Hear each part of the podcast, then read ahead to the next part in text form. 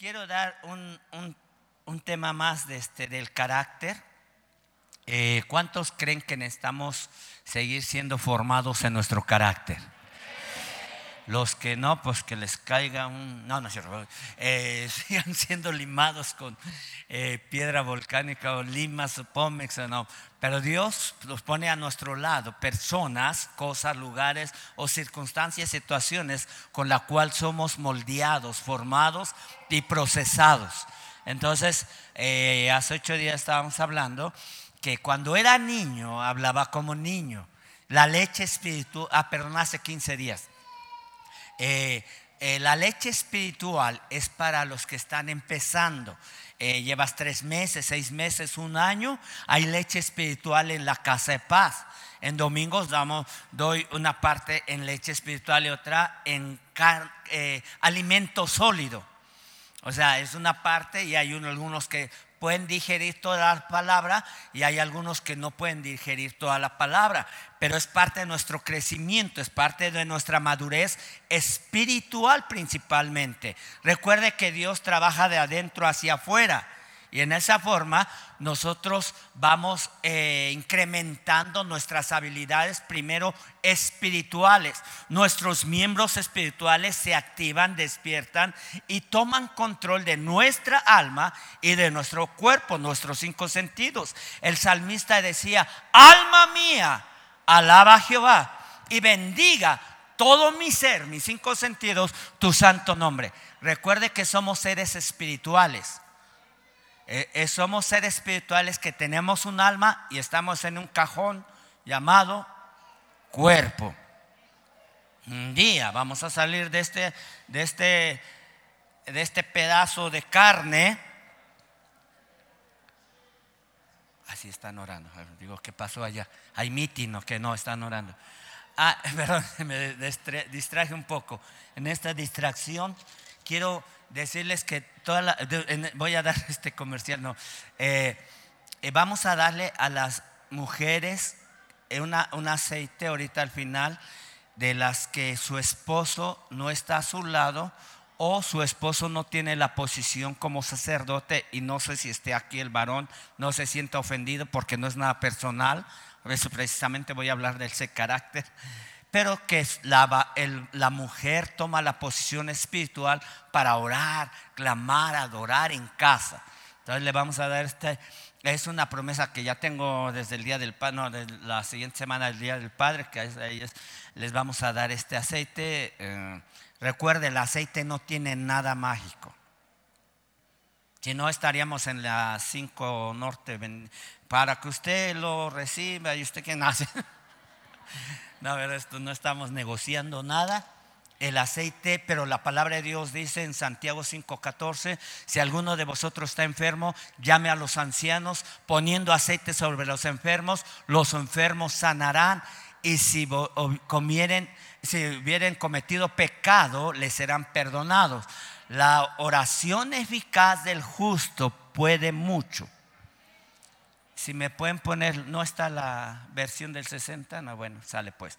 NBI, versión eh, internacional, y también hay actual. Pero bueno, nada más que le vuelvo a decir, pues que a veces lo digo como memorizo los versículos de la versión del 60. Ok, al final, este los ancianos, le voy a pedir a los ancianos que repartan eso, que pregunten si su esposo, o sea, no, recuerde que no es que estemos repartiendo así, ok, yo quiero cinco, a ver, y luego los va a vender al tianguis, no, no, no, no.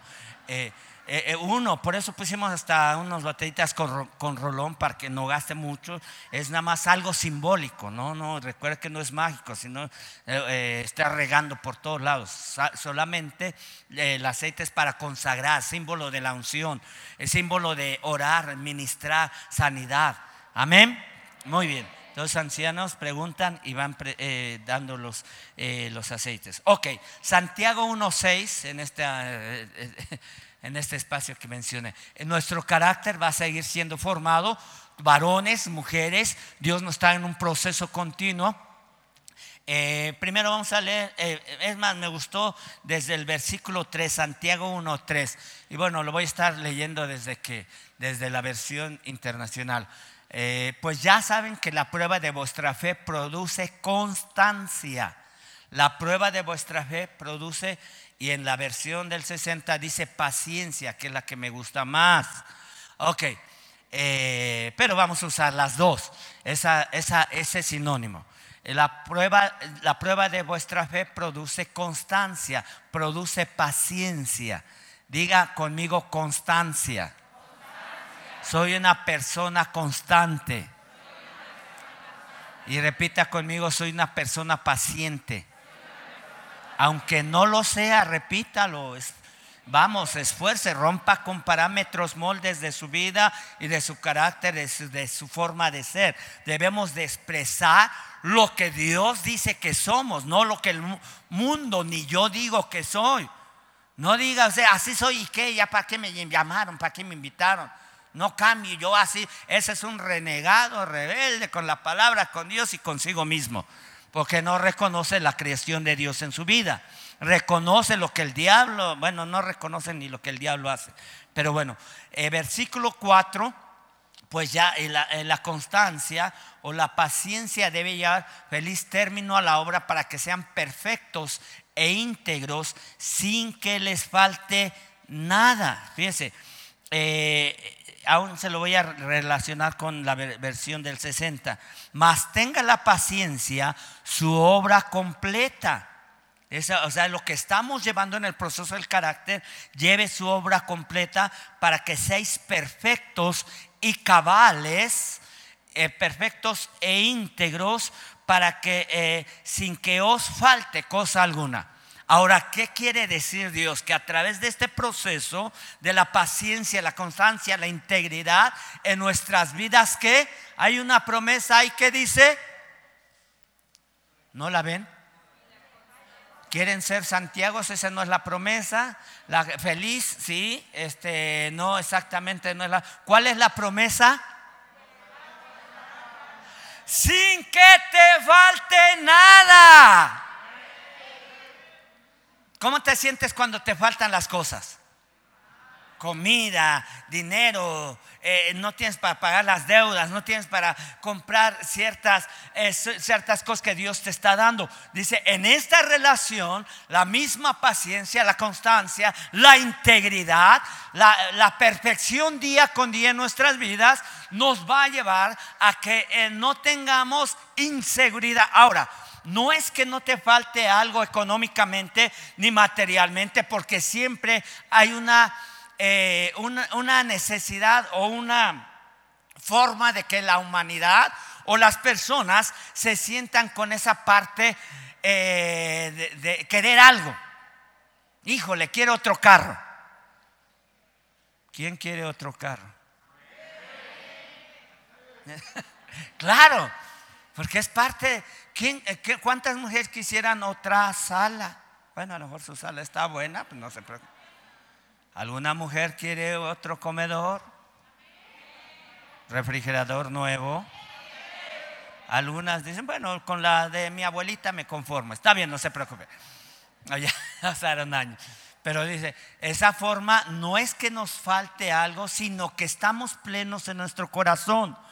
Eh, yo le quiero decir que cuando estás pleno, estás lleno, estás lleno de su amor, de su seguridad, tu carácter ha sido formado día con día en Él, no necesitas estarle pidiendo nada, sino que estás entendiendo que primero buscas el reino de Dios y su justicia y todo lo demás se te va a añadir.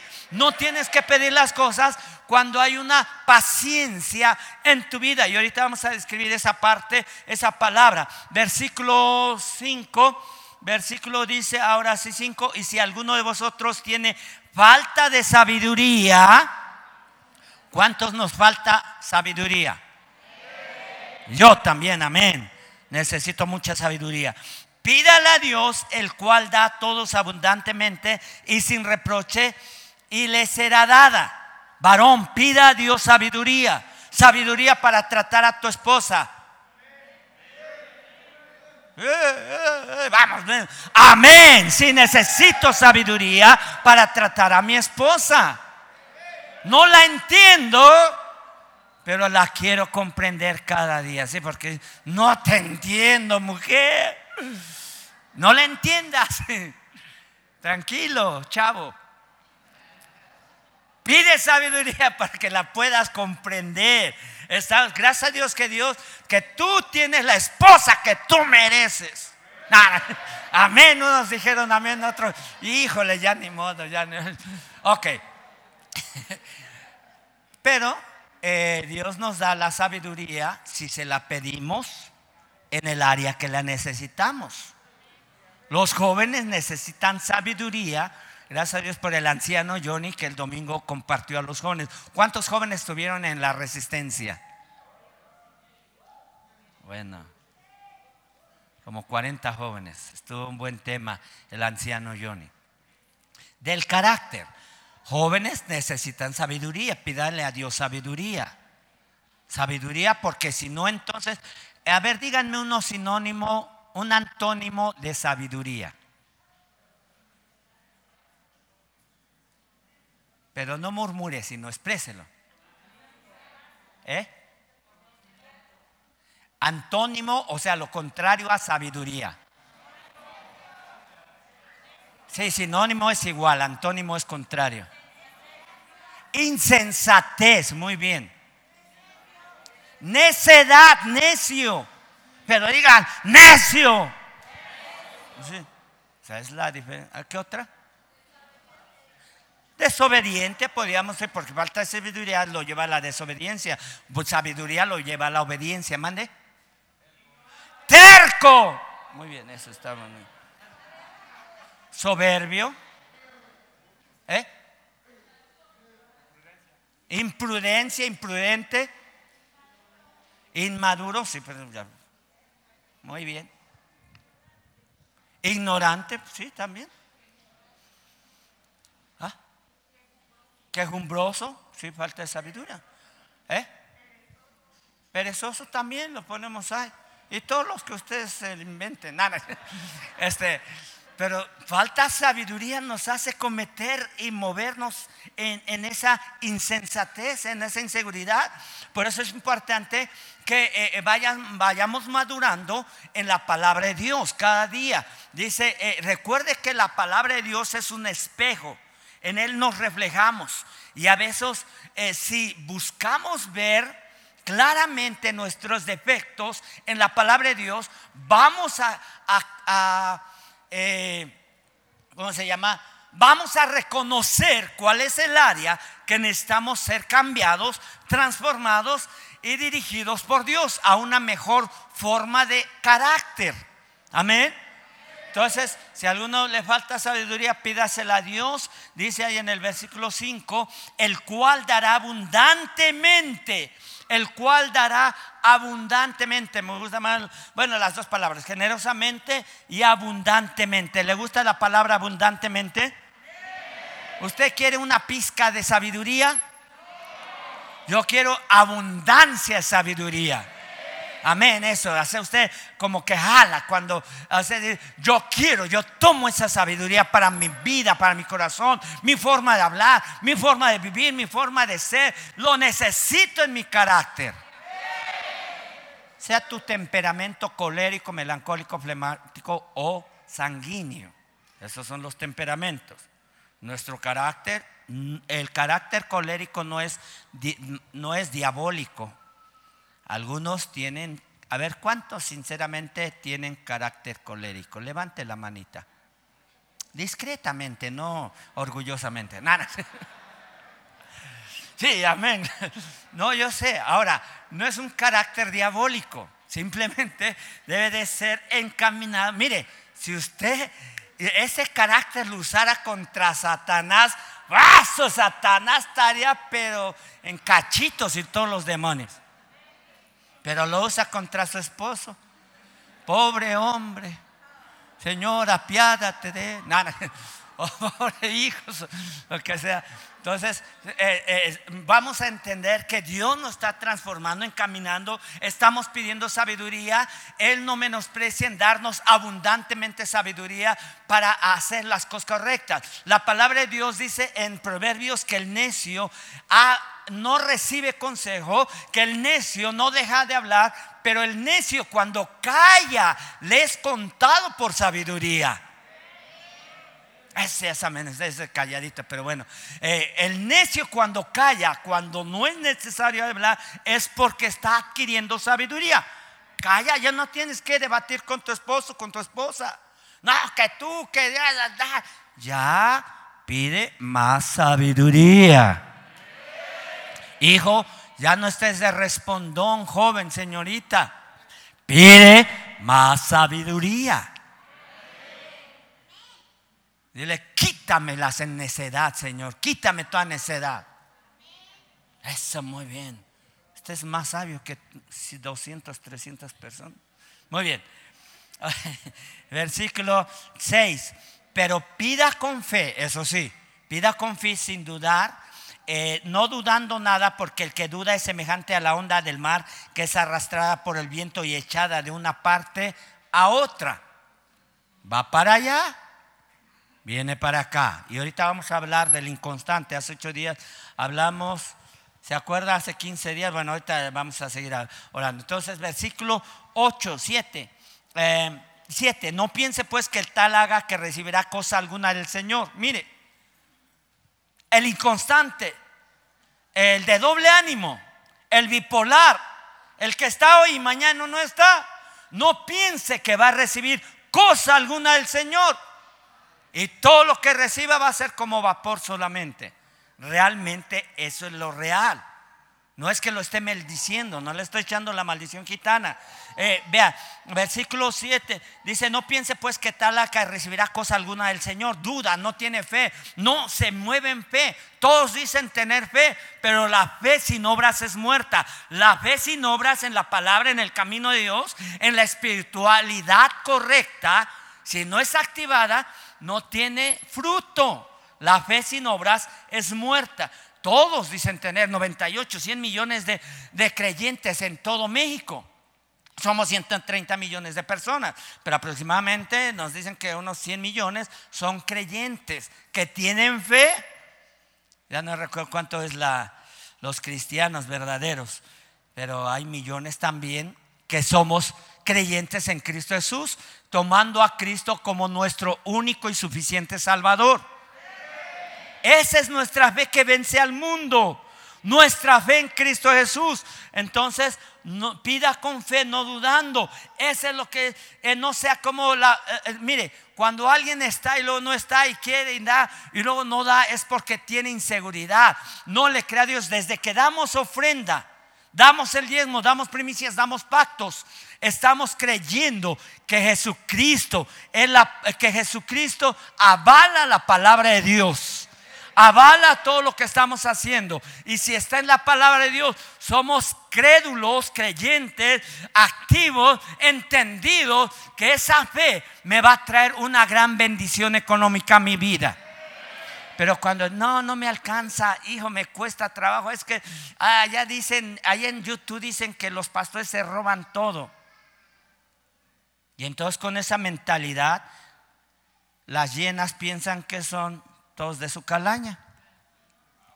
No, porque los leones pues es una representación bíblica de Jesucristo. Entonces los ladrones piensan que todos son...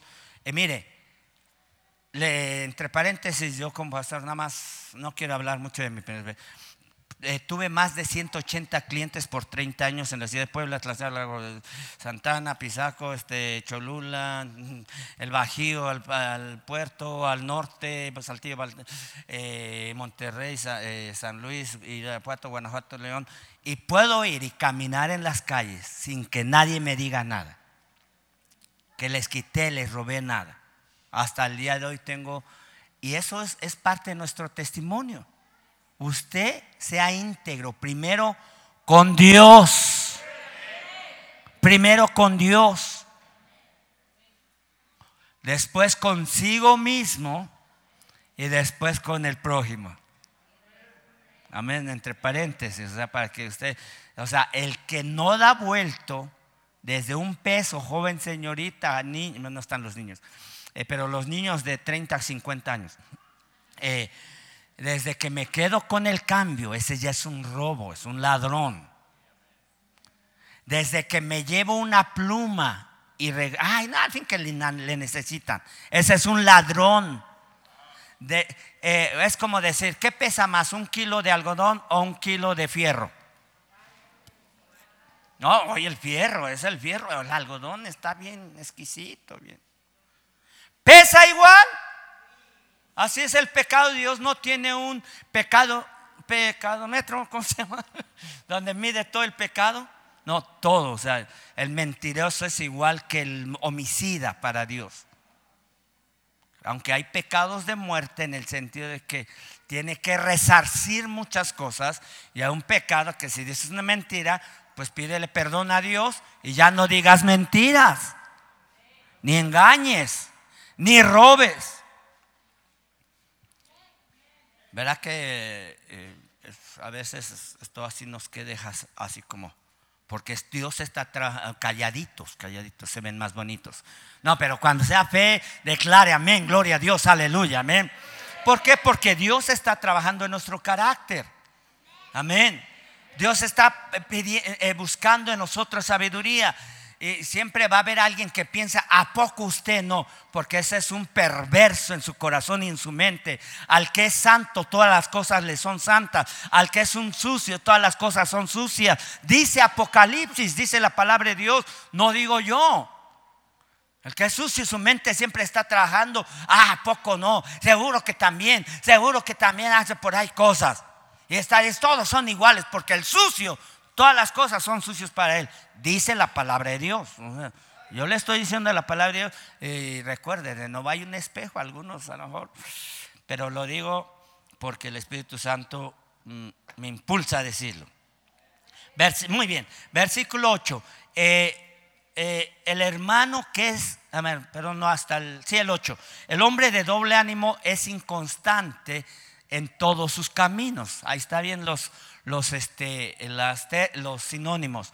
Es indeciso, es inconstante, que todo lo hace, pero más bien en la versión del 60 dice, el hombre, y no habla de género, hombre y mujer, eh, específicamente, mujer u hombre, eh, el que es inconstante, eh, el que es de doble ánimo es inconstante en todo, su trabajo, su familia, su estudio, su, su matrimonio, su hogar, sus relaciones Ahora es amigo, ahora córtalas, ahora ya me voy. No, Dios, ahorita no quiero nada contigo. Hoy voy domingo, después ya no. Es que tengo muchas cosas que hacer. Es inconstante en todos sus caminos.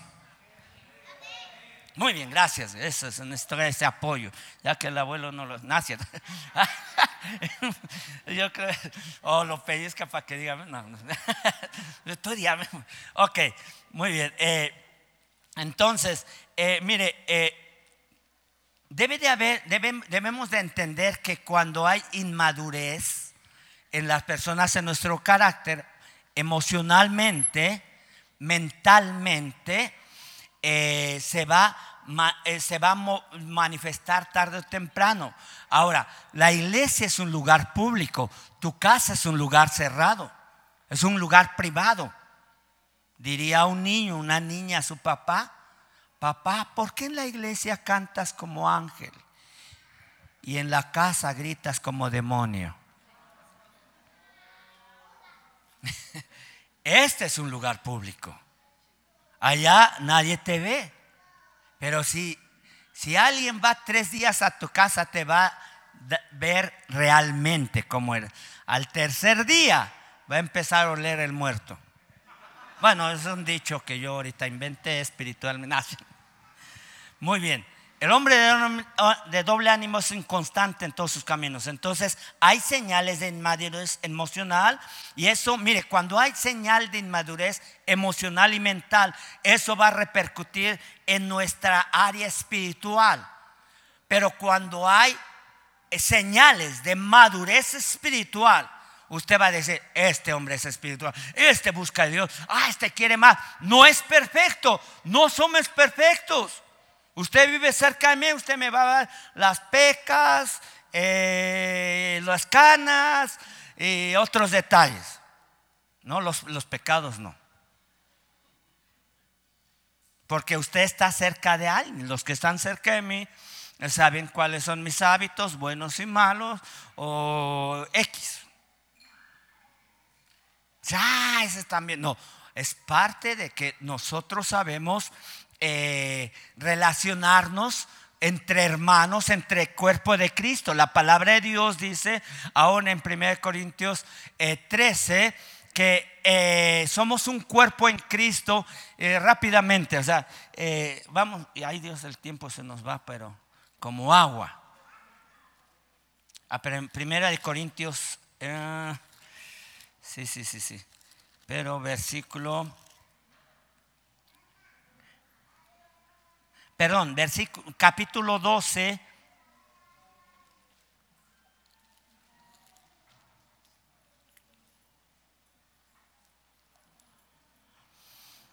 Doce, doce, 1 Corintios 12, 12, porque así como el cuerpo es uno y tiene muchos miembros, pero todos los miembros del cuerpo siendo muchos son un solo cuerpo, así también Cristo. Todos somos miembros los unos a los otros, porque, porque un un solo espíritu del versículo 13, eh, porque un solo espíritu fuimos todos bautizados en un cuerpo, siendo judíos, griegos o de la nacionalidad, siendo esclavos o libres, y todos los que eh, se nos dio a beber un mismo espíritu, de parte del Espíritu Santo, de parte de Dios. Versículo 14, además el cuerpo no es un solo miembro, sino muchos. Dígame. Si dijera el pie porque no soy mano, no soy del cuerpo, por eso no será el cuerpo. Y si dijera la oreja porque no soy ojo, no soy del cuerpo, por eso no será del cuerpo. Si todo el cuerpo fuese ojo, ¿dónde estaría el oído? Si todo fuese oído, ¿dónde estaría el olfato? Mas ahora Dios ha colocado los miembros, cada uno de ellos, en el cuerpo, como Él quiso. Versículo 16. Somos un cuerpo en Cristo. Ahora, usted debe de aceptar a su hermano en Cristo Jesús. Usted debe tener un buen compañerismo espiritual y un ágape. Cuando le estoy diciendo ágape, el amor ágape es el que está en primera de Corintios 13. El amor todo lo sufre, todo lo cree, todo lo soporta, todo lo eh, no tiene envidia, no sé, es jactancioso, todas esas 14 características del amor perfecto de Dios. Es tu hermano el que está en el cuerpo de Cristo. Ahora, no todos pueden ser mano. Son hermanos, pero no todos son manos. Aunque le digan mano, ¿cómo estás, manito? O sea, pero todos eh, somos parte del cuerpo, tenemos una función. Tú tienes una función en el cuerpo y debes de estar funcionando en el cuerpo de Cristo. Algunos entienden eso. ¿Y cuál es mi función? Pues encamínate, avánzale. Hay una escuela de no creyentes, hay una visión en la iglesia y todo el cuerpo, toda la iglesia estamos encaminados hacia allá. Estamos conjugados o estamos relacionados en unidad. Somos un solo cuerpo, la unidad es indivisible. Cuando se rompe, se quiebra en, eh, eh, diferentes eh, formas, pierde su unidad. Por eso la unidad tiene que ver con el amor en nuestro corazón, pero tiene que ver con nuestra madurez de carácter. Hay gente aquí que a veces no quiere saludar a nadie, claro, porque le va a pegar el bicho, porque le va a pegar la roña, porque le va a pegar los piojos, yo no sé. Pero usted debe de aprender. Hace ocho días, mire, wow, cómo nos enseñó la pastora Ruth Martínez a abrazar ocho segundos. Ayer fuimos ahí al, al, al este, funeral o están velando al papá de la mentora y abracé a una persona que no es cristiana y pues uno llega y Dios te bendiga y te fortalezca. Entonces la quise soltarlo y me agarró y me abrazó. Dice, estos son los abrazos que ahorita uno necesita. Wow, entonces ya. Porque es necesario consolar eh, somos consolados para poder consolar a otros. Bendiga a otros, otro necesita un abrazo. Un abrazo de ti, tus hijos, tu esposa.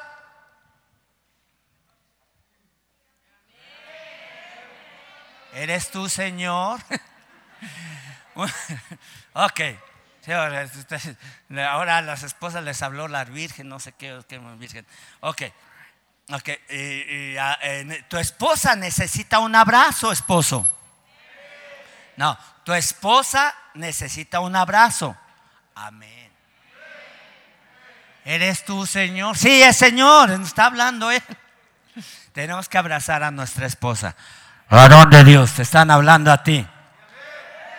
Ok, eh, entonces eh, debemos de entender que ah, eh, cuando alguien se ofende en esa relación con palabras, por eso es importante soportarnos unos a otros aquí en la iglesia. A veces no te va a gustar cómo te va a tratar a alguien o cómo se va a dirigir contigo, pero debes de aprender a soportar. Cuando eres inmaduro, no soportas cualquier ofensa, por muy simple o sencilla que sea. Aunque dijeras, no, esta no fue tan simple, fue de lo peor. Bueno, aprendes en el amor del Padre a poder perdonar las ofensas los unos a los otros. Amén.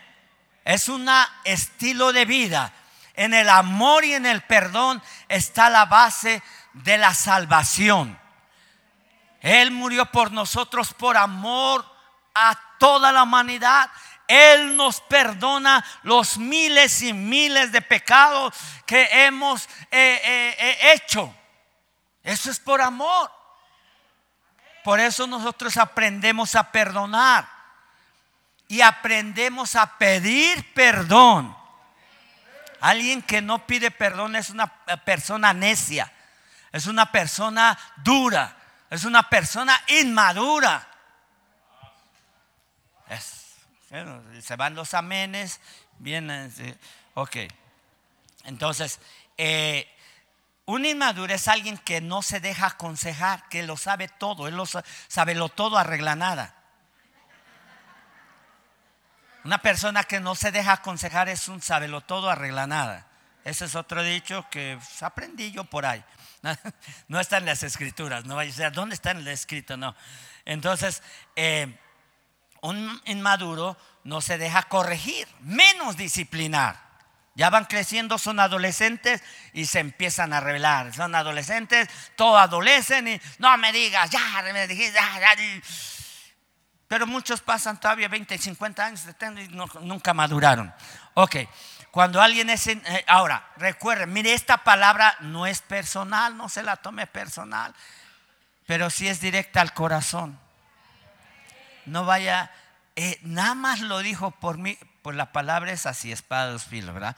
Entonces que penetra a partir para arriba y para abajo.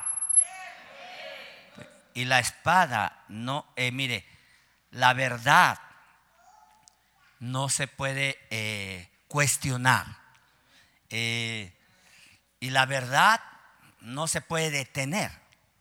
La verdad tiene una estabilidad que te lleva de bendición en bendición. Por eso la verdad no es un término, es una persona. Jesús dijo, yo soy el camino, la verdad y la vida. Amén. Y sobre eso nos sostenemos. Amén. Entonces, cuando alguien es inmaduro, va a retrasar su propósito, el plan de Dios en su vida. Eh, y esa parte siempre va a traer inseguridad. Entonces, la madurez, ahora, la madurez se va a definir como la habilidad de soportar eh, diferentes opiniones, eh, críticas en tu vida. El, maduro va a aprender a soportar rechazos. El maduro va a aprender a no sentirse ofendido aun cuando se ofenda. Es más, va a estar lleno de aceite del Espíritu Santo. Todo se le va a resbalar. Menos la palabra de Dios. Sí, porque ya también se me está resbalando la palabra de Dios. No. O sea, eh, las ofensas, las críticas. Es más, cuando algunos eh, sobresalen en diferentes áreas, económica, eh, en sus estudios, en algún área, un talento, una habilidad, y los empiezan a halagar. Oh, tremendo, un aplauso para eh, Pavarotti, una, que de una vez duró hasta dos horas siendo Pavarotti, que ya quién sabe dónde está, ya murió. Pero a Jesucristo, a ver, le damos medio minuto un aplauso. Ah, ya me cansé. Ahora, si alguien te está halagando, te está dando palabras de reconocimiento, sabes que eso no te va a eh, inflar, en otras palabras, sencilla. Sabes que vas a seguir en la posición correcta. Amén. Y más que cuando estamos en una posición. Y gracias a Dios, bueno, a veces escucho, qué, qué buena palabra. Ok, está bien. Pero también a veces el diablo me llega a decir, oye, la palabra que diste estuvo buena, ahí le sobaste la choya nada más. El diablo también ahí como que menciona cosas a nuestra vida. Entonces usted está en una madurez donde ni las halagos, ni las críticas, ni las ofensas, ni tus habilidades, ni tus talentos te quitan de la posición que Dios te ha dado en humildad, en paciencia, en seguridad en la palabra de Dios. Amén. Ahora, vamos a, ver señales de inmadurez de un creyente. Ahora sí, hace 15 días lo estábamos viendo. Es inconstante. Ya hablamos, eh, Santiago, ya hablamos de el de doble ánimo, es inconstante en todos sus caminos. Empieza un negocio y ya no lo sigue. Se mete a un trabajo, ya lleva 10 trabajos. Ayer me decían de un pastor que ha sido pastor en 10 lugares diferentes y ha cambiado en 10 casas diferentes por motivos de sus cambios. Es inconstante, perdón que hable de mis compatriotas, con mis congéneres. Pero ayer lo estaba escuchando y dije, este es un inconstante. Dios me puso en el lugar, me plantó, aquí voy a estar. No me voy a mover en mis emociones. Como le dije, eh, primero en la iglesia llegó a haber hasta 20 personas, 25. Entonces ahí estábamos en el templo en Proce y dije, yo no me muevo de aquí. No había dinero ni para pagar la luz, ni para pagar el teléfono de la iglesia, ni el predio, nada. No había dinero para nada. Digo, yo no me muevo de aquí. Yo creo en Dios, que mi redentor vive, que mi redentor vive y de esto me va a levantar. Pero el inconstante, no, este ya, este va, mire, en la pandemia muchos, muchos cristianos dejaron de asistir a, su, a la iglesia. Y todas las iglesias, hasta el día de hoy, he escuchado una que otra, eh, no, pero eh, de 100 vamos a decir, 98 me han dicho, se nos fueron, nos quedamos casi sin gente. El inconstante es lo que le pasa.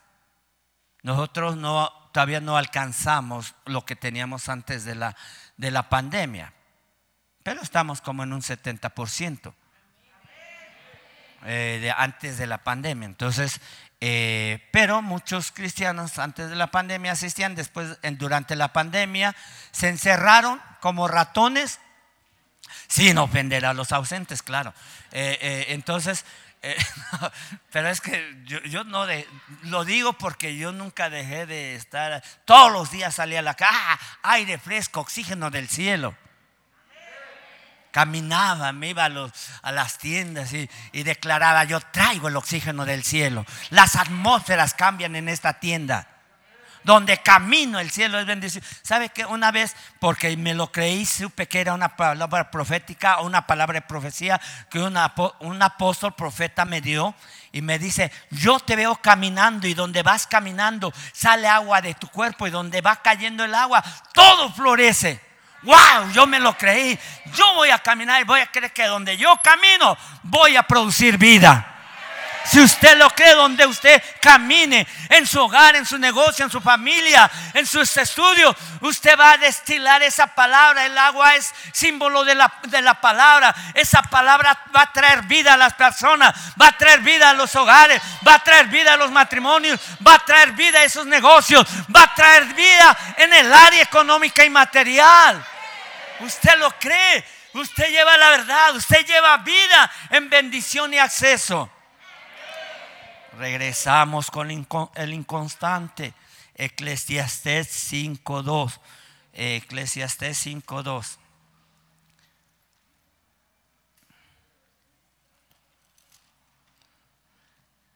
Dice así, ah, no te des prisa con tu boca ni tu corazón se apresura a proferir palabra delante de Dios, porque Dios está en el cielo y tú sobre la tierra, por tanto sean pocas tus palabras. Ahora, esto no es referente, esto no es referente en una oración o una intercesión, sino tú debes de entender que lo que hables de toda palabra seremos eh, juzgados.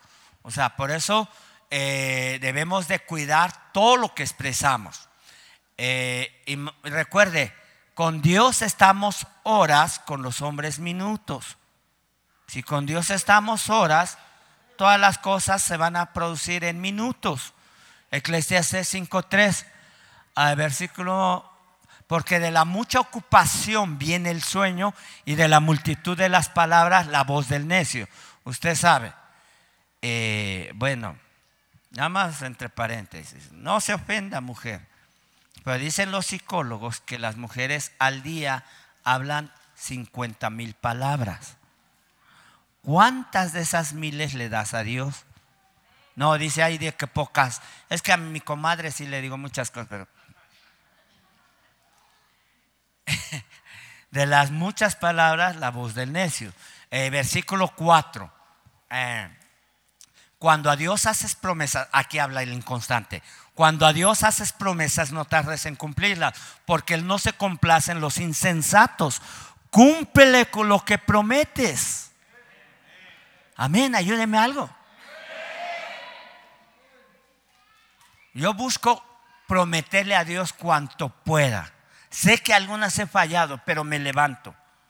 Yo prefiero prometerle a Dios que no prometerle. Pero bueno, ahí dice, cuando a Dios haces promesas, ahora, versículo 5 se tiene que ver, eh, mejor es que no prometas, sino que prometas y no cumplas. Ahora, es parte de la sabiduría humana, pero no de la habilidad espiritual. Es no prometer porque es una sabiduría humana. Ay, si no, mejor no me comprometo, no prometo para que no falle. Para mí, alguien que no se compromete con Dios es un cobarde, porque prefiere seguir fallando por su necedad, su inconstancia y lo que no ha comprometido con Dios no es relevante para él. O sea, el comprometernos a Dios no. Entonces, yo me comprometo a servirle a Dios toda mi vida y si no le de servir, que me lleve mejor. Usted no lo tiene que decir, es mis palabras, ya se lo he dicho muchas veces. Fíjese, mi papá pastor y fundador de esta iglesia, 58 años de ministerio como pastor evangelista, profeta, apóstol, maestro, en los cinco ministerios se movió, eh, oraba por nosotros como hijos. Señor Dios, aquí están mis hijos.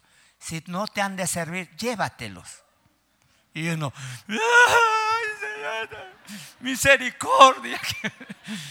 Públicamente en la iglesia, haga de cuenta que estábamos sentados ahí. Y así oraba por nosotros. Y los que tampoco te han de servir, no, él, no, no les decía, les decía, ayúdalos, fortalece. Pero a sus hijos naturales nos decía, si no te han de servir. Bueno, uno ya se nos fue, pero seguimos ocho. Pero bueno, o sea, yo quiero decir, si no te de servir correctamente, Señor, llévame. Entonces, si ven que no estoy, ya, ya saben por qué. Bueno, sí, ya estoy por allá. Mejor es no que prometas y no que prometas y no cumplas. Versículo 6. Yo sé, hay algunos muy radicales, exagerados, pero es mi forma de, mi, forma de ser. No dejes que tu boca te haga pecar ni digas delante del ángel que fue ignorancia. Porque ¿qué hará que Dios se enoje a causa de tu voz y que destruya la obra de tus manos? Pero eso no debe ser muy entendido y sensato lo que está expresando. Y si yo digo esto, yo sé que en cualquier momento yo puedo quedarme o seguir aquí o irme. Ya me aclarando eso. Por eso, eh, eh, eh, versículo 7.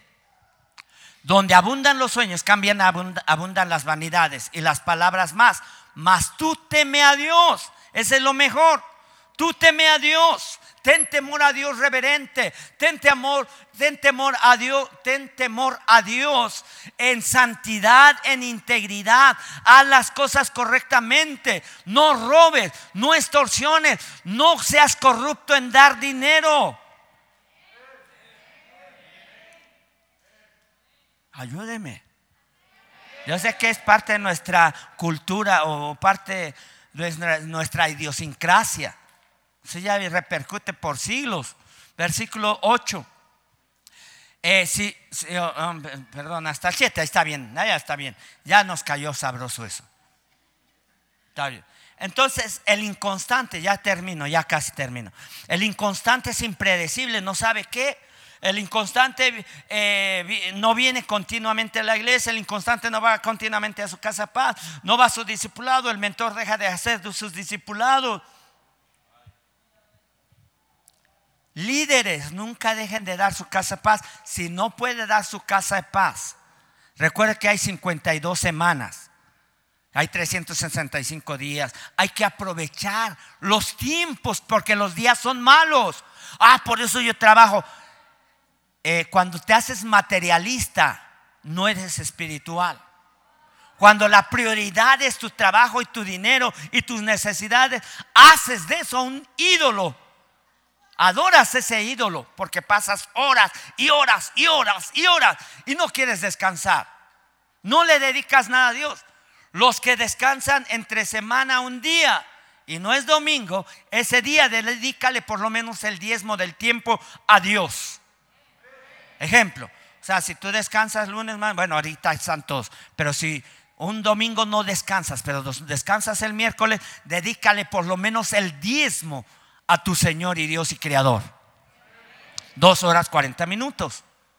Y ya lo dedicas como el día de descanso, el día de reposo. Si no puedes en domingo, no es que te des dando las opciones, pero la palabra de Dios dice el día de reposo, no es el sábado, no es el domingo. Ya le dije que esos nombres se los dieron los romanos a Júpiter, a Marte, sus dioses paganos, a Mercurio, miércoles y etcétera, a Saturno, eh, su dios Saturno el sábado y XX, así. Pero la palabra de Dios dice que el día de reposo lo dedicarás al Señor tu Dios. Ahora no busques opciones.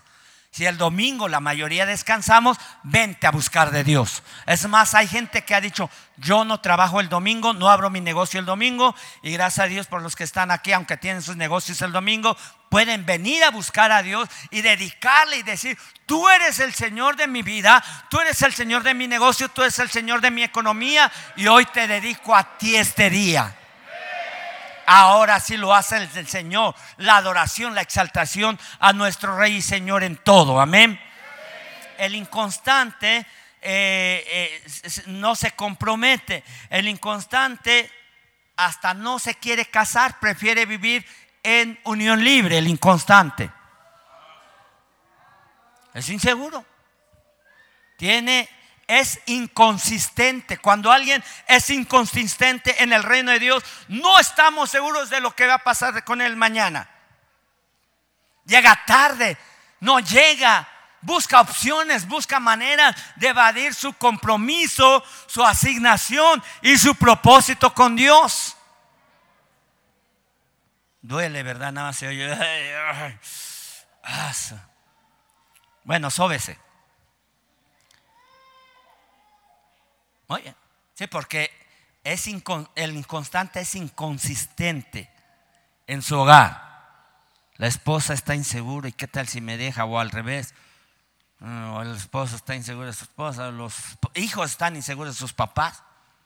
Híjole, tanto pleito, quién sé cuándo nos vamos a quedar sin nada. Entonces, usted debe definir madurez. Sea firme, Dios te dio ese hogar, Dios te dio esa esposa, Dios te dio ese esposo. Deben de estar unidos. La palabra de Dios dice que no se separe el hombre, que lo, eh, eh, perdón, que no se separe el esposo y la esposa por cualquier situación. No te separes. Ay, es que no me dio el mandado, ya lo voy a volar, me voy con mi mamá. No, Dios te dijo hasta que la muerte, hasta que la pelona aparezca.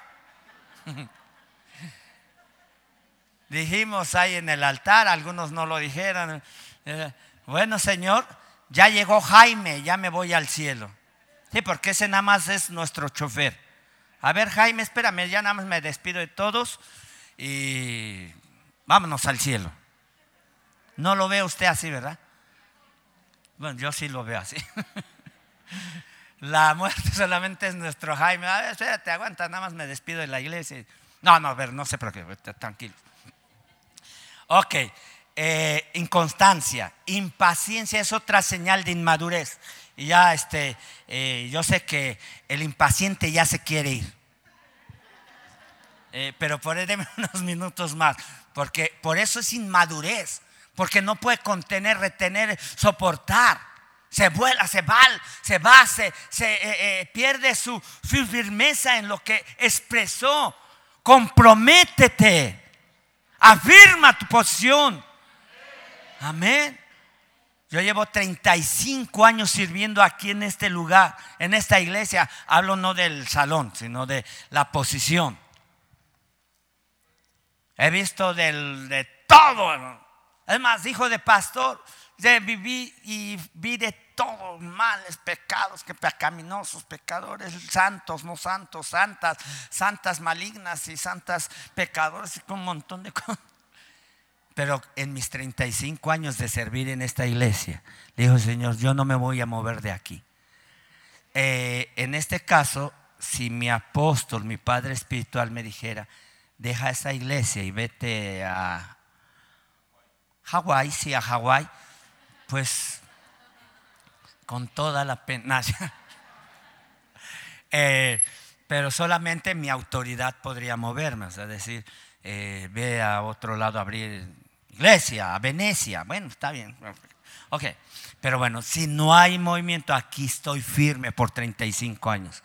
Y cuando yo le estoy hablando de inmadurez y de madurez es porque yo voy en el proceso buscando eh, que Dios me perfeccione, que Dios me mantenga en mi corazón íntegro, eh, transparente en todo lo que hago y todo lo que emprendo.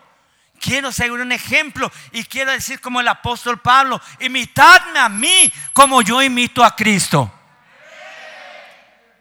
Dentro y fuera de casa, dentro y fuera de la iglesia, en lugar donde nadie me vea, quiero ser ejemplo y bendición para la iglesia. Así también tú. Tú también debes esforzar para ser testimonio. Recuerde que nuestro testimonio es una de las armas más poderosas contra Satanás. Apocalipsis 12:11. Ellos le han vencido. ¿Quiénes? Nosotros. A Satanás, al acusador de nuestros hermanos que nos acusaba día y noche. Apocalipsis 12:10 con la, palabra, con la sangre de Jesucristo, con la palabra de nuestro testimonio y menospreciamos nuestra, nuestra vida. Dice, ahora ha venido la salvación, el poder, el reino de nuestro Dios y la autoridad de Jesucristo porque ha sido lanzado fuera el acusador de nuestros hermanos, el que los acusaba delante de nuestro Dios día y noche. Día y noche, mira, no sirves para nada, mira, eres eh, una poca cosa. Ahora, entre eso que salió eso, a su esposo no le no lo denigre, no le diga, mira, eres un bueno para nada. Mira, qué mal te crió tu madre. ¿Sabe quién es el, único que acusa a los hijos y a nuestros hermanos, a los hijos de Dios y a nuestros hermanos? Satanás, el acusador de nuestros hermanos. Usted no sea compatriota del acusador de nuestros hermanos ni hombre, mujer. No le diga a su esposa eh, cosas que no deben de ser. Bendígala. Pedazo de cielo. O no, sé, no, cositas así bonitas. Ahora, si usted quiere una gorda, pues dígale gorda. Si quiere una flaca, pues dígale flaca. no sé por qué yo algunos esposos le dicen, gorda, pero cuando bajas de peso, pues le sigue diciendo gorda, pues que la quiere gorda. Ok. Versículo 11. Versículo 11. y ellos le han vencido por medio de la sangre. ¿Quiénes? Nosotros. Por medio de la sangre. ¿A quiénes? Al acusador de nuestros hermanos. Le han vencido por medio de la sangre del cordero y de la palabra del testimonio. Nuestro testimonio es un arma poderosa. Debemos de menospreciar nuestras vidas. Nuestra vida se la entregamos a Jesucristo para que tenga valor. Si valoramos nuestra vida solamente en nuestra necesidad, en nuestra comodidad, no estamos menospreciando nuestra vida hasta la muerte. ¿Cuál es nuestra muerte? La que diariamente ponemos delante de la cruz. Hoy muero a mi yo, hoy muero a mi carne, hoy muero a mis debilidades, hoy muero a mis malos hábitos, hoy muero al pecado para vivir para Cristo. Amén, ese amén está bien. El impaciente es una señal de inmadurez. A veces nos apresuramos a querer obtener algo de una de otra manera y no sabemos esperar en Dios. Solamente recuerde que eh, a veces por no pedir consejo o no esperar en Dios y no esperar su voluntad, nos impacientamos y tomamos decisiones precipitadas. Nunca tomes una decisión bajo presión o que alguien te está presionando o bajo circunstancias fuertes. No tomes decisiones porque no alcanzas a escuchar la voz del Espíritu Santo. Hijo, ¿qué hago? Hijo, no, ya no hago. Ah, pues a ver qué pasa. No, ya la regaste. Hasta que pase el vendaval, hasta que pase el problema, hasta que pase el huracán, vas a poder escuchar la voz del Espíritu Santo. Mientras ten paciencia, la prueba de vuestra fe produce paciencia. Y lo que leímos en Santiago, si se acuerdan lo que leí? Este se lo vuelvo a leer porque hace ocho días también la, creo que la pastora nos los compartió, versículo 3. Más tenga la paciencia, uno, tres, otra vez se lo leo. Más tenga la paciencia su obra completa para que sea perfecto y cabal sin que os falte cosa alguna. Entonces el impaciente va a querer forzar las cosas. No, yo quiero ese trabajo. No, yo quiero eh, ese carro. No, yo... Mire, yo aprendí eso porque una vez compré una camioneta de esas grandes van americanas. Me gustó, pero me estaba dando muchas facilidades, que era otro hermano. Y me dijo, mira, te la doy así. Es más, le quito cinco mil, no sé cuánto le quito. Y, yo decía, Señor, ¿es esta o no es esta? Y, yo, y yo entendía que debía de esperar Mira, me dice, sí, la compre. Tenía ya un carro, o sea, eh, pero por desesperado la compré y esa camioneta en el motor, en los papeles fue un desgarriate. Gasté, gasté, gasté y a los años y medio, al, año, al año eh, me salió otra oportunidad, otra camioneta americana, van y de lujo y wow. Dice, y oí la voz del Espíritu, esta es la que yo te quería dar y esa me salió bien misionera. Me llevó a las misiones, a la obra de Dios y una bien elegantita por adentro, comodidad, todo eléctrico. Espera en Dios. Ahora, mire, ¿qué pasó? Mire, al primera, eh, primera Samuel 13, aún para los que estamos sirviendo en el reino, líderes, mentores, discípulos, hijos de Dios, primera Samuel 13, 8. No abra las puertas a fuerzas. Deje que Dios le prepare. Mire, puede haber diez puertas, pero solamente una es la que Dios abre. Y esperó siete días. ¿Quién? Saúl, el rey Saúl. Conforme al plazo que Samuel, el profeta Samuel, le había dicho al rey Saúl. Pero Samuel no venía a Gilgal y el pueblo se le alborotaba. El pueblo desertaba. Eh, a Samuel el metrobús no pasaba. No había Ubers. Y no había otro hermano que quisiera pasar por él a su casa.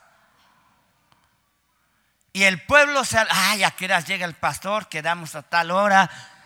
El impaciente. ¿Sabe qué le pasó a Saúl? Vamos a ver más adelante, versículo 9. Entonces dijo Saúl, traedme holocausto y ofrenda de paz y ofreció el holocausto. El rey Saúl no tenía la posición de sacerdote ni de profeta. Dijo, no, no, ya vámonos, vámonos, porque esto ya está desesperante. Ya me impacienté, el viejito Samuel no llega, el pastor este, me dijo que iba a venir, que íbamos a tener consejería, no me ha hablado, no me ha dicho, y vámonos ya a volar. El impaciente así reacciona porque las reacciones son de la carne, no son del espíritu. Cuando reaccionas, es tu chuletota manifestándose. Y eso, a esos, entre paréntesis, se les llama hermanos chuletones. Versículo 10. Eh, y cuando él le acababa de ofrecer el holocausto, he aquí Samuel que venía, Saúl, fíjense, terminó, ya, ya comimos, ya nos deleitamos, ya hicimos el holocausto, ya ministramos. Y viene ahí el viejito Samuel, a paso de pollito, paso de pollito. Y el Saúl, ¡ay, apúrale, profeta! Que nos viene la tormenta. Y Saúl salió a recibirle, a saludarle. Ahora sí cambió su cara de hipócrita. Versículo 11. Samuel dijo, ¿qué has hecho? ¿Qué has hecho insensato? Y Samuel y Saúl respondió, porque vi el pueblo que se me alborotaba, se me desertaba, y tú no venías dentro del horario que me dijiste, y que el enemigo estaba reunido en Migmas. Versículo 12. Mas ahora dije, descenderán los enemigos, los filisteos contra mí a Gilgal, y yo no imploré el favor de Jehová. Me esforcé, mire, qué espiritual se oye. Me esforcé. Líderes, ancianos, mentores, tengan cuidado con eso. Cuando te vas más allá y no se te ha dicho, espera, espera, espera. Que si espera o manzana, no sé, pero bueno, o eh, tienes que esperar. Dice, me esforcé, hasta levanta las manos, me esforcé, hice holocausto. Y todos decían, amén. Y el profeta Samuel, cállate insensato. Versículo 13. Entonces, mire lo que le costó a, Saúl. Locamente has hecho, no guardas el mandamiento de Jehová tu Dios que él te había ordenado. Pues ahora Jehová hubiera confirmado tu reino de Israel para siempre. ¿Qué hizo? Por su impaciencia perdió el reino. Todo un reino de Israel. Ya después ya este versículo 13, 14. Mas ahora tu reino no será duradero. Fíjese la impaciencia lo que puede hacer para un negocio, para un área laboral, para un matrimonio, para un ministerio, para una posición, para una asignación. Desesperados, buscando lo suyo, buscando su comodidad, buscando su criterio. Recuerda que tu criterio no es lo mismo que el criterio bíblico y de Dios. Sus pensamientos no son nuestros pensamientos. Tan altos son sus pensamientos del cielo, así como del cielo y de la tierra, así también sus caminos. Iglesia, ¿estamos acá? Varones. Eso, eso. Quería escuchar esa voz. No, eh, eh, no tomes esas decisiones a la ligera. Le pongo otro ejemplo de otro tremendo. ¿Usted ha escuchado de Abraham? El padre de multitudes. Eh, Génesis 16, mire qué bonitas historias. Génesis 16, ¿alguien quiere ser como Abraham? Eh, vamos a ver qué hizo Abraham. Génesis 16, 1. Gracias por la versión que pusieron. Saraí, que quiere decir de mujer necia, mujer testaruda. recuerde que a Saraí le cambió Dios el nombre por a Sara, que significa princesa, mujer de Abraham, no le daba hijos. Ella tenía una sierva egipcia que se llamaba Agar, versículo 2. Dijo entonces Sarai, la mujer de Abraham, y vea que Abraham está sin H, que quiere decir es una minoría de vida. Entonces Abraham, Abraham con H es padre de multitudes. Ya ves que Jehová me ha hecho estéril. Te ruego pues que llegues a mi sierva y quizás tendré hijos de ella. Y, y Abraham se negó. Abraham dijo, no, ¿cómo? Abraham atendió al ruego de su esposa. Bueno, si tú lo dices. Hijo, ¿quién quiere ser como Abraham? Bueno, yo no, quiero caer. Eh, desde al cabo de 10 bueno, ya, al cabo de 10 años le dio eh, un hijo a Abraham, que es eh, Ismael. Ismael significa mula terca. Eso realmente significa bíblicamente. Ismael es el padre de los, de los árabes medio hermano de los israelitas.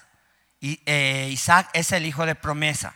Pero fíjese, por su impaciencia la mujer no puede tener hijos. Ya tengo, eh, tenían creo que 70, 70, eh, años, él 75 años. Y le dijo, ¿sabes qué? Y luego pasaron 15 años, 90 años, y eran 90 años. Y dice, no puedo tener hijos. Mira, pero tengo a mi esclava, ve, una egipcia, baila muy bonito. Entonces hasta le puse música. Dile, ¿a poco no la quieres? Y Abraham, ay, hágase tu voluntad.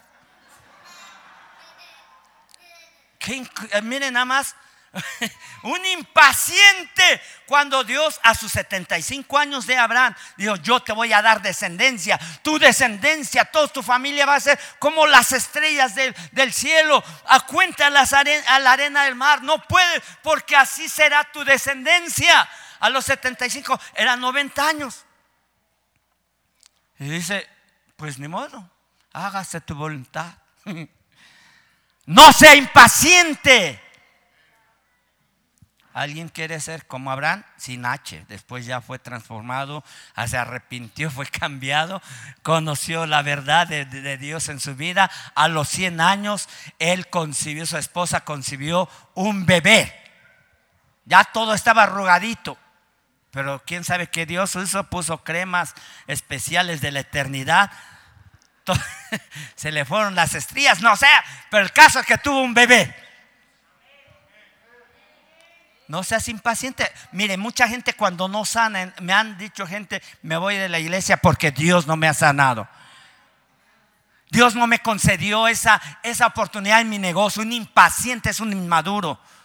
Si no se te da algo en el negocio, mire, solamente por un ejemplo secular, eh, Tomás Alva Edison, el creador de la, de la bombilla eléctrica, hizo más de mil intentos para que ahora tengamos esa luz en un, en un foco. Y ahora LEDs y todo eso se derivó. Entonces no se preocupe. Vuélvalo a intentar.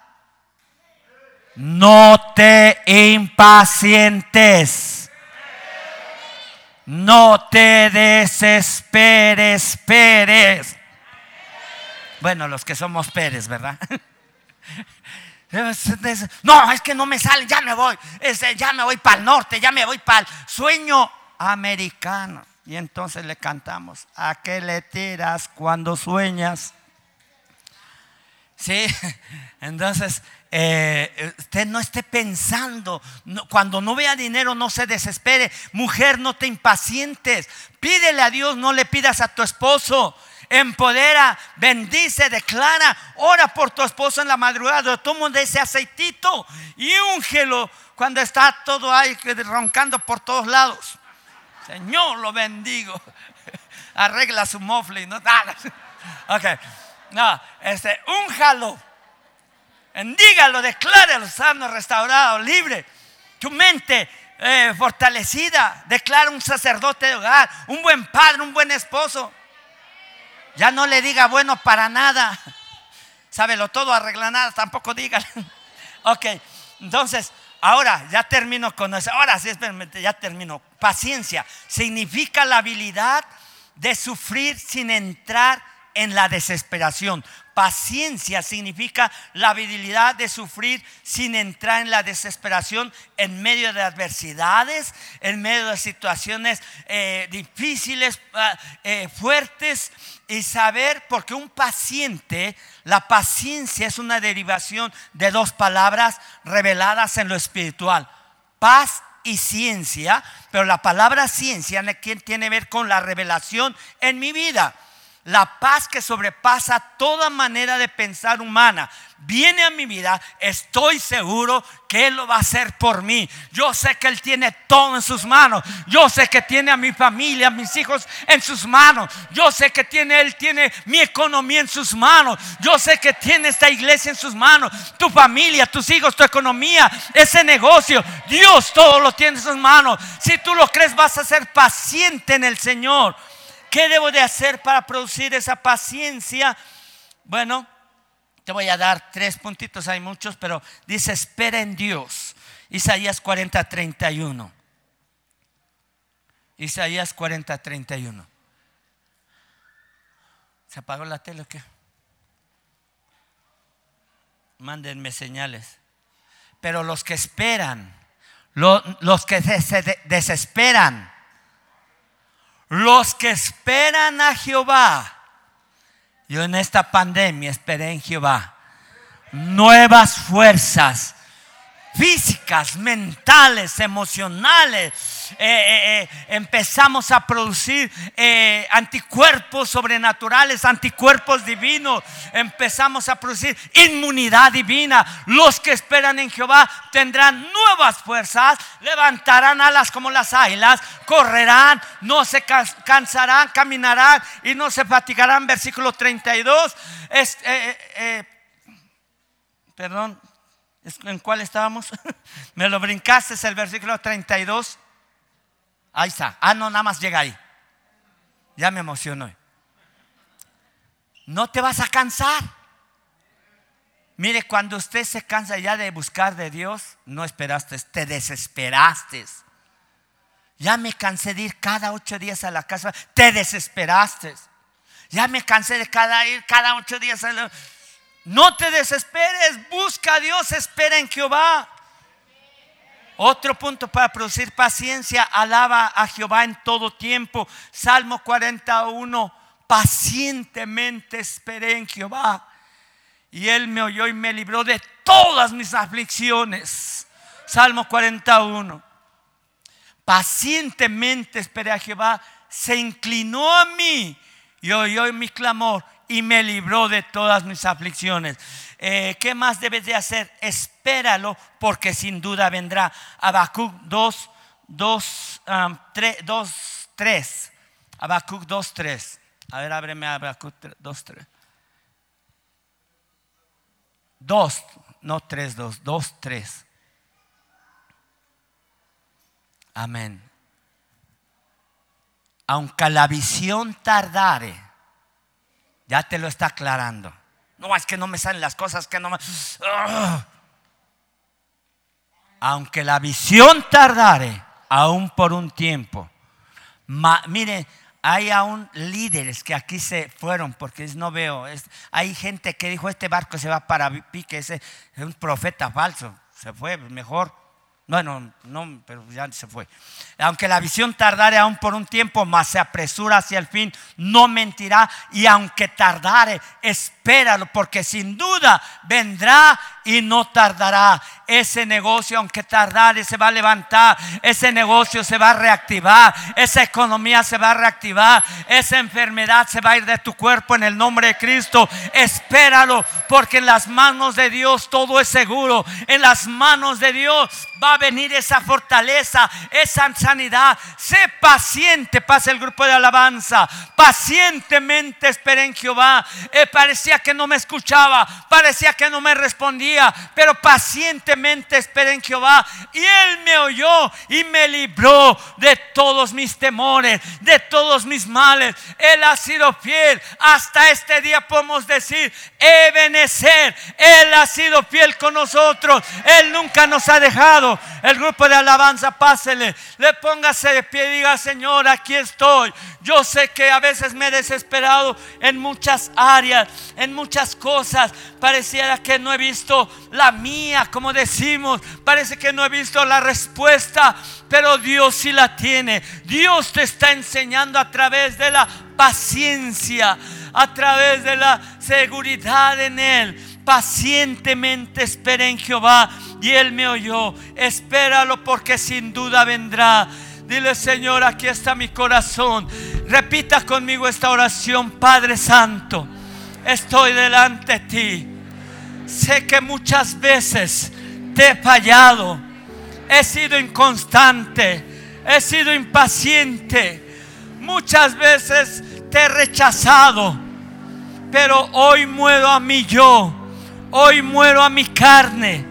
Hoy muero a mi forma de vida. Aún te entrego mis sueños porque yo sé que en tus manos son seguros. Perdóname, perdóname mi liviandad, perdóname mi inseguridad, perdóname mi desesperación. Hoy me vuelvo a ti, hoy me vuelvo con todo mi corazón. Yo voy a vivir para ti. Yo voy a vivir para glorificar tu nombre. Voy a vivir para declarar tu grandeza. No quiero ser infiel. No quiero ser incrédulo. Vuelvo a tu palabra. Vuelvo a tu verdad. Me tomo de tu mano, amado Jesús. Gracias porque tú has sido fiel en todos En todos mis caminos tú has sido fiel. Gracias eterno Rey, porque en ti soy más que vencedor. En ti soy más que vencedor. En ti estoy más que eh, eh, firme y seguro. Vamos, levanta tus manos. Levanta tus manos y declara, eh, ¿quién es tu Dios? Él es fiel. Él es todo para nosotros. Él dijo, sin mí, lo que quieras hacer sin mí, no lo vas a lograr. Jesús lo dijo. Sin mí nada podéis hacer. Jesús lo expresó. Por eso hoy me tomo de la mano de Jesucristo. Jesús, eres mi plenitud. En ti está seguro mi vida. En ti está seguro mi matrimonio. Vamos, bendice tu matrimonio. Bendice tu esposa. Bendice tu familia. Bendice tu esposo. Dile, gracias por mi esposa. Gracias por mis hijos. Gracias por mis nietos, amado Jesús. Porque tú me los has dado en bendición. Y, eh, joven señorita, da gracias a Dios por tus padres, por tu, mamá, por tu papá. Y si no tienes, dile, gracias papá porque tú estás conmigo. Tú nunca me has dejado. Vamos, exprésale, exprésale. Hoy nos fortalecemos en tu palabra. Hoy dejamos las cosas que eran de niños. Hoy dejamos la manera de pensar como niños. Hoy nos movemos niños, pero solamente en la malicia. No hay malicia en nuestro corazón, pero nuestra manera de pensar. Hoy dejamos esa forma de ser de niños para ser alguien que va en su proceso creciendo, encaminándose en medio de las adversidades, en medio de las tribulaciones, en medio de las inseguridades. Hoy estoy firme en ti. Dios está a un pasito de darte esa bendición. Espéralo pacientemente. Probablemente muchos dicen, ya rogué, ya clamé, ya ayuné. Pero dice Dios, espera porque seguro que vendrá. Y aunque tardare por un tiempo, la visión, aunque tardare, vendrá a tu vida. El cielo se está abriendo para aquellos que esperan en Jehová, los que esperan en Jehová, los que esperan en Jehová, los que esperan en Jehová, los que esperan en Jehová, empiezan a dar la vuelta. Dale Los que esperan en Jehová. Oh, si mi Masaya. Espera en Jehová, espera en Jehová. No dependes del dinero, no dependes de un patrón, no dependes de un cliente, no dependes de, de una persona, dependes de Dios, no dependes de un negocio, dependes del dueño del negocio que es nuestro Señor. No dependes de las cosas materiales, no te hagas dependiente de las cosas terrenales. Hazte totalmente dependiente de Jesucristo. Tómate de la mano de Él. Dile, créele, dile, aquí está mi vida, te la entrego. Vamos, exprésale. Entrégale tu matrimonio, entrégale tu economía. No te sientas seguro en lo que es terrenal. Siéntete firme y seguro en la verdad que es Jesucristo. No te sientas seguro en lo que te rodea humanamente. No te sientas seguro en tu habilidad ni en tu posición. Deja esa inmadurez y percibe lo que es verdadero. Y eso te va a llevar a una madurez llena de sabiduría. En el nombre de Cristo despierta. Abre ojos, abre oídos, Padre, a tu voz. Abre oídos, Espíritu Santo, a tu dirección. En el nombre de Cristo. En el nombre de Cristo, Dios eterno, levántate y sean esparcidos tus enemigos. Levántate y huyan delante de ti todos aquellos que aborrecen tu presencia.